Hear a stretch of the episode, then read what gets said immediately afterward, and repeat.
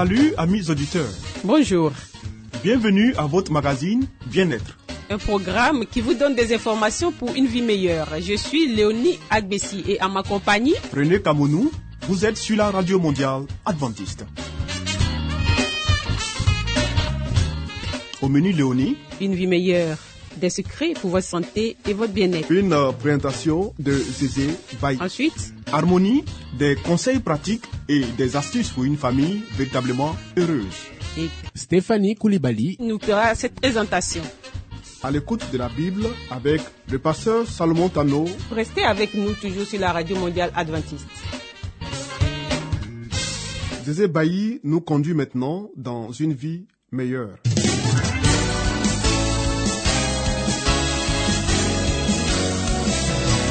Et voici maintenant votre émission de santé pour une vie saine et heureuse.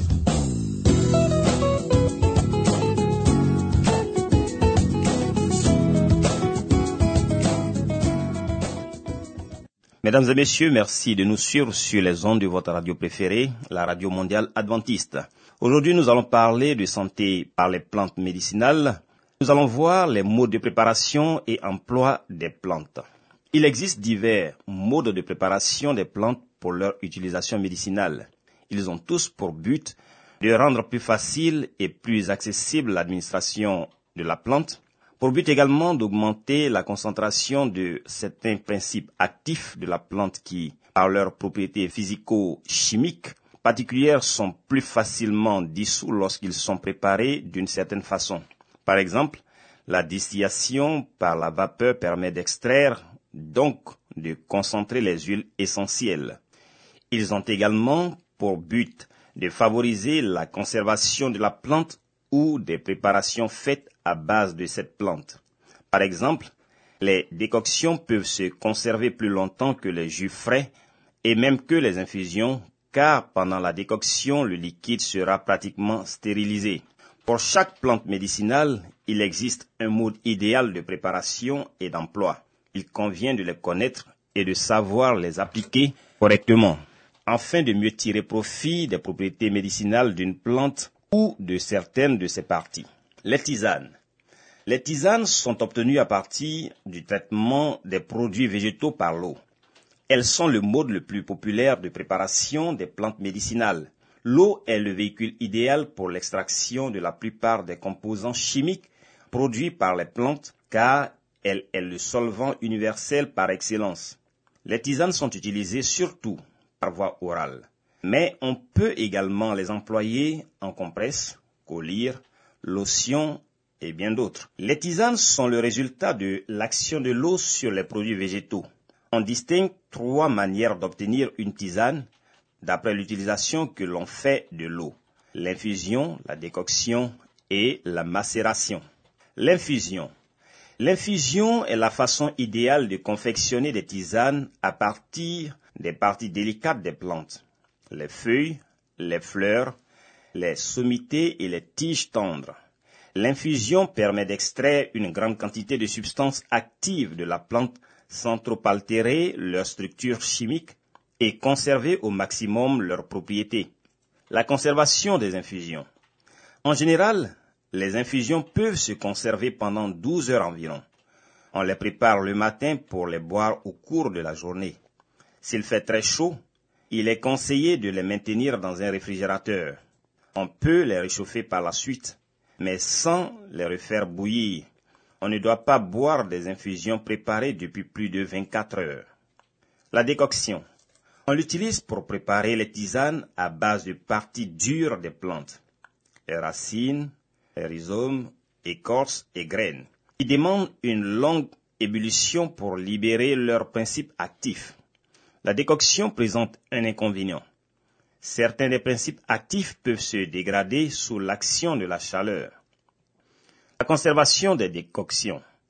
Les décoctions se conservent plus longtemps que les infusions, surtout si on les garde au réfrigérateur. On peut les utiliser pendant plusieurs jours, mais jamais au-delà d'une semaine. La macération. La macération consiste à extraire les principes actifs d'une plante ou d'une de ses parties à température ambiante en utilisant de l'eau comme solvant. mais aussi de l'alcool ou de l'huile. Il s'agit simplement de faire tremper les parties de la plante à utiliser, broyer le plus possible.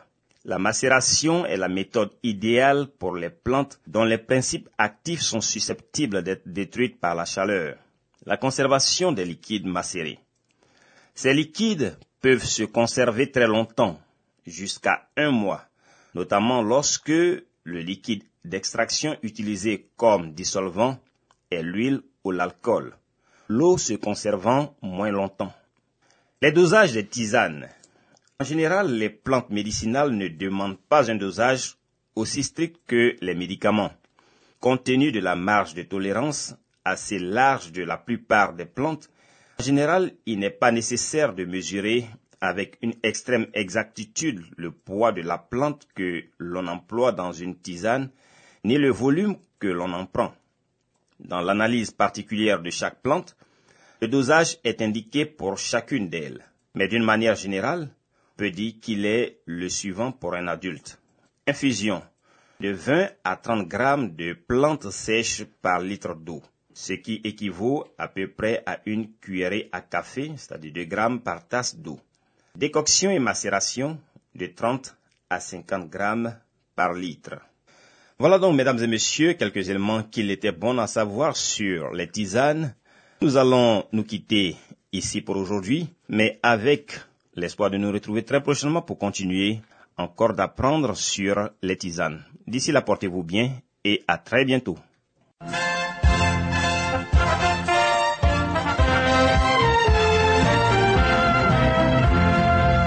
Harmonie, des conseils pratiques et des astuces pour une famille véritablement heureuse. Stéphanie Koulibaly pour vous entretenir.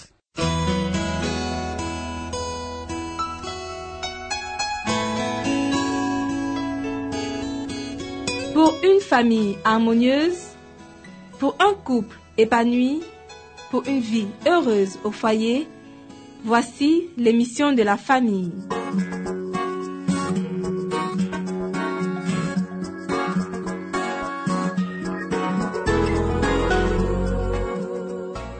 Bonjour chers auditeurs, bienvenue sur votre radio préférée. Vous suivez votre émission sur la famille. Alors le thème du jour c'est où établir le foyer? Principes devront présider au choix du lieu. Dieu attend de ses enfants, lorsqu'ils ont à décider de l'endroit où ils iront résider, qu'ils considèrent à quelle influence morale et religieuse ils seront soumis, eux et les leurs. Nous devrions choisir le milieu social le plus favorable à notre avancement spirituel et profiter de tous les secours qui sont à notre portée, car Satan s'efforcera en multipliant les obstacles de retarder notre marche vers le ciel. Il se peut que nous soyons placés dans des positions difficiles, car on ne peut pas toujours choisir son entourage. Mais en tout cas, nous ne devrions pas nous exposer volontairement à des influences qui ne favorisent pas le développement d'un caractère chrétien. Si le devoir nous y oblige, nous devrions redoubler de vigilance et de prière afin que la grâce du Christ nous préserve de toute corruption. Les principes de l'Évangile nous apprennent à estimer les choses à leur juste valeur et à faire tous nos efforts pour celles qui sont dignes et durables. C'est ce que doivent apprendre ceux qui ont la responsabilité de choisir une habitation afin qu'ils ne se laissent pas détourner du but véritable de la vie. Ayez à l'esprit cette pensée en choisissant votre maison. Ne cédez pas à l'attrait des richesses, à la mode ou aux coutumes mondaines. Recherchez ce qui favorise la simplicité, la pureté, la santé et l'élévation morale. Au lieu de vous fixer là où seuls sont visibles les œuvres des hommes, où les spectacles qui s'offrent à vous et les bruits qui vous parviennent vous suggèrent des pensées mauvaises, où le tumulte et la confusion n'apportent que fatigue et tourment, allez habiter là où vous pourrez contempler les œuvres de Dieu et trouver le repos de l'esprit au sein des beautés et du calme de la nature. Que vos yeux reposent sur des champs verdoyants, des bosquets et des collines. Contemplez l'azur du ciel, que n'obscurcissent pas la poussière et la fumée des villes, respirer l'air vivifiant. Le premier foyer est modèle. La demeure de nos premiers parents devait servir de modèle à celle de leurs descendants au fur et à mesure que ceux-ci prendraient possession de la terre. Ce foyer orné par la main de Dieu n'était pas un palais. Dans leur vanité, les hommes se plaisent à habiter des demeures somptueuses et mettent leur gloire dans les ouvrages de leurs mains. Mais Dieu plaça Adam dans un jardin.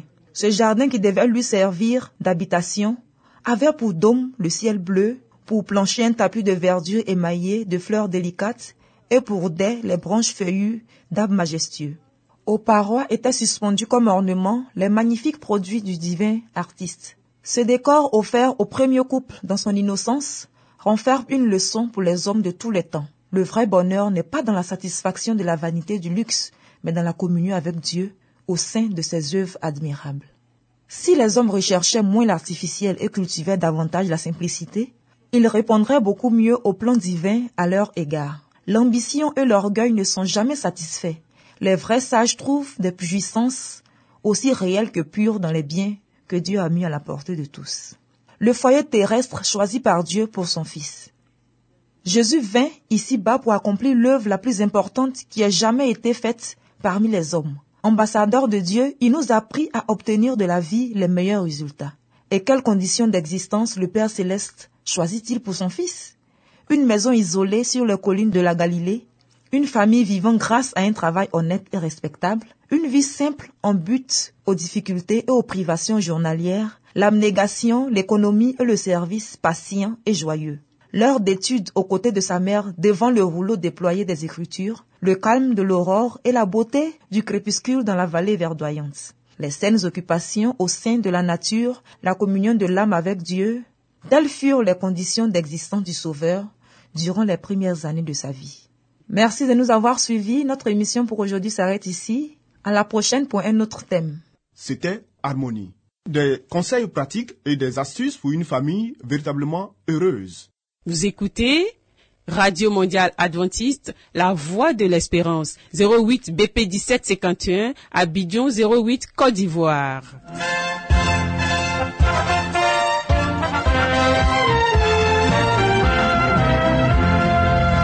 Mettons-nous à l'écoute de la Bible avec le pasteur Salomon Tano. Nous avons certainement lu plusieurs livres prestigieux traitant de problèmes divers. Mais avons-nous aussi lu la Bible, ce livre si vieux et pourtant si actuel? Ce livre si mystérieux pour certains, mais qui apporte des solutions à nos problèmes et nous révèle l'avenir? À travers cette série d'émissions, découvrons ce livre exceptionnel.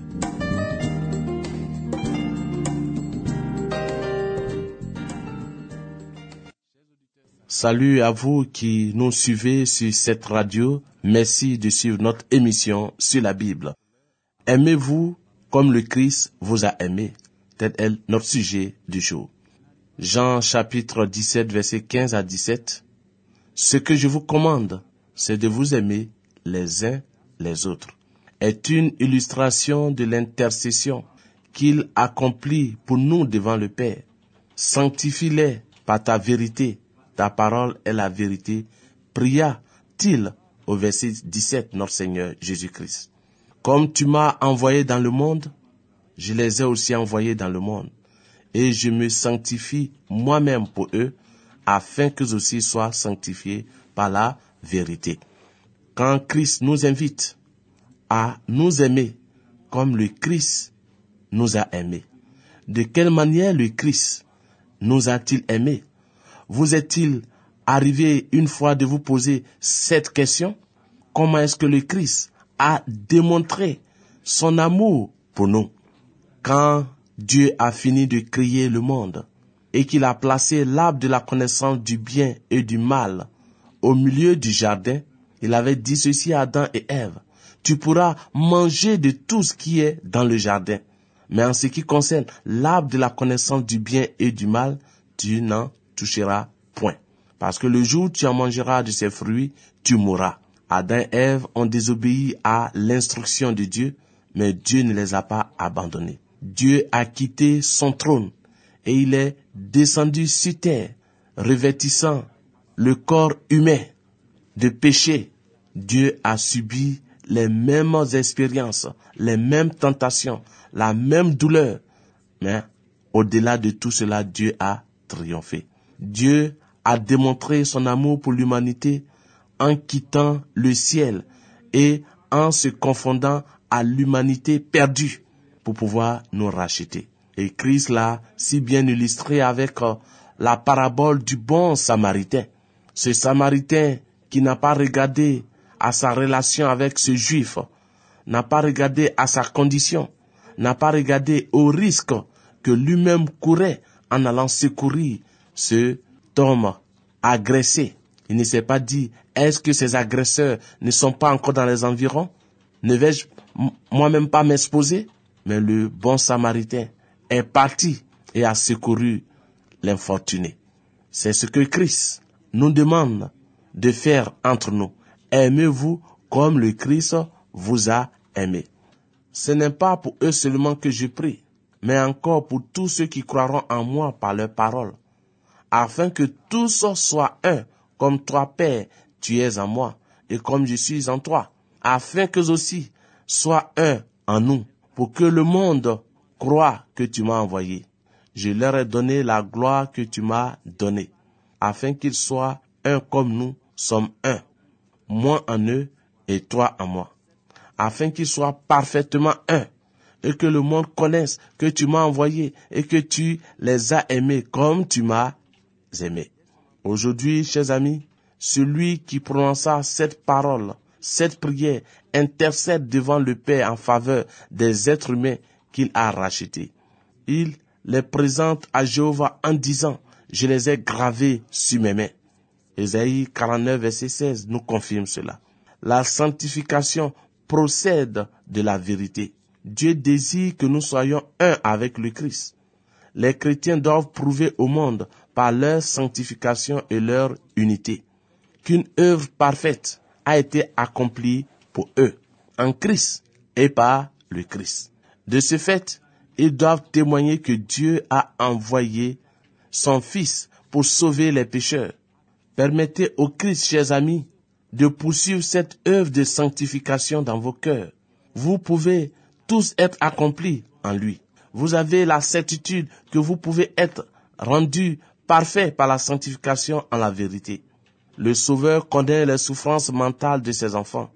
Il sait que leurs cœurs sont parfois blessés et qu'ils saignent il apaisera la souffrance de ceux sont affligés et il viendra à leur secours.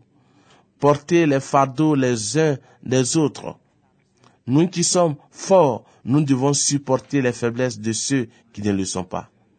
Et ne pas chercher en ce qui nous plaît. Romains 15, verset 1 dit, nous devons avoir de bonnes relations les uns avec les autres, même si cela exige un sacrifice.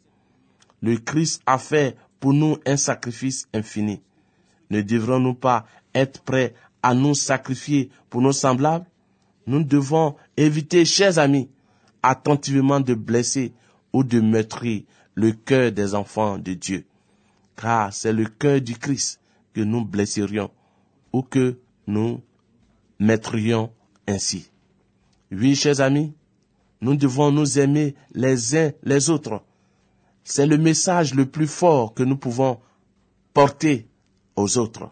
Ce n'est pas le fait de prendre la Bible et de prêcher, parce que ce que les gens voient à travers ce que nous disons, c'est notre style de vie, c'est notre vie de tous les jours. C'est en voyant que nous vivons et que nous pratiquons ce que nous enseignons. C'est ce qui amènera d'autres personnes à faire confiance au Seigneur et d'abandonner leur vie entre ses mains. Que Dieu nous aide à vivre ce que Christ nous a enseigné et amené d'autres âmes à lui. Merci, au revoir et à très bientôt.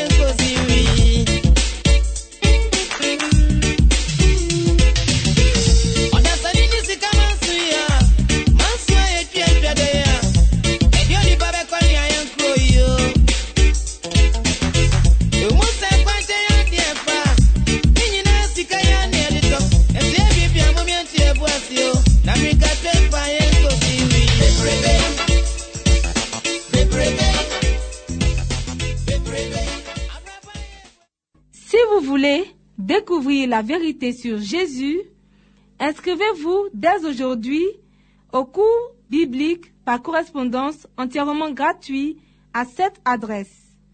Radio Mondiale Adventiste, La Voix de l'Espérance, 08 boîte postale 1751 Abidjan 08 Côte d'Ivoire. Veuillez noter notre email La voix de l'espérance awr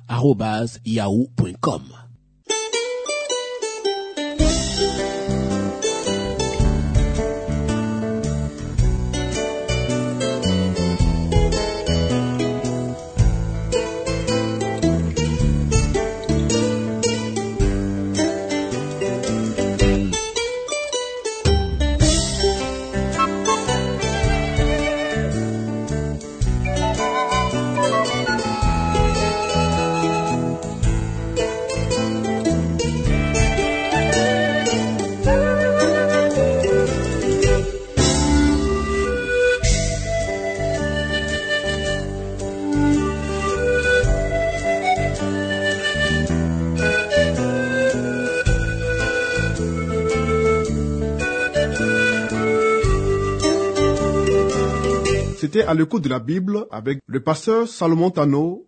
Amis auditeurs, ainsi prend fin votre émission du jour sur la radio mondiale adventiste. Si vous avez des expériences ou des témoignages à partager avec nous, n'hésitez surtout pas. Écrivez-nous et à quelle adresse Léonie? À l'adresse suivante, la Radio Mondiale Adventiste, La Voix de l'Espérance, 08 BP 1751, Abidjan 08 Côte d'Ivoire. Radio Mondiale Adventiste, La Voix de l'Espérance, 08 BP 1751, Abidjan 08 Côte d'Ivoire. Veuillez noter notre email La voix de l'espérance awr arobase yahoo.com. Bien entendu, la voix de l'espérance en minuscule. Oui, nous attendons vos commentaires et vos questions. Nous vous donnons aussi rendez-vous demain à la même heure. C'était Léonie Agbessi. Et René Kamounou. Il y avait à la réalisation Narcisse Badé. À la prochaine et que Dieu vous garde.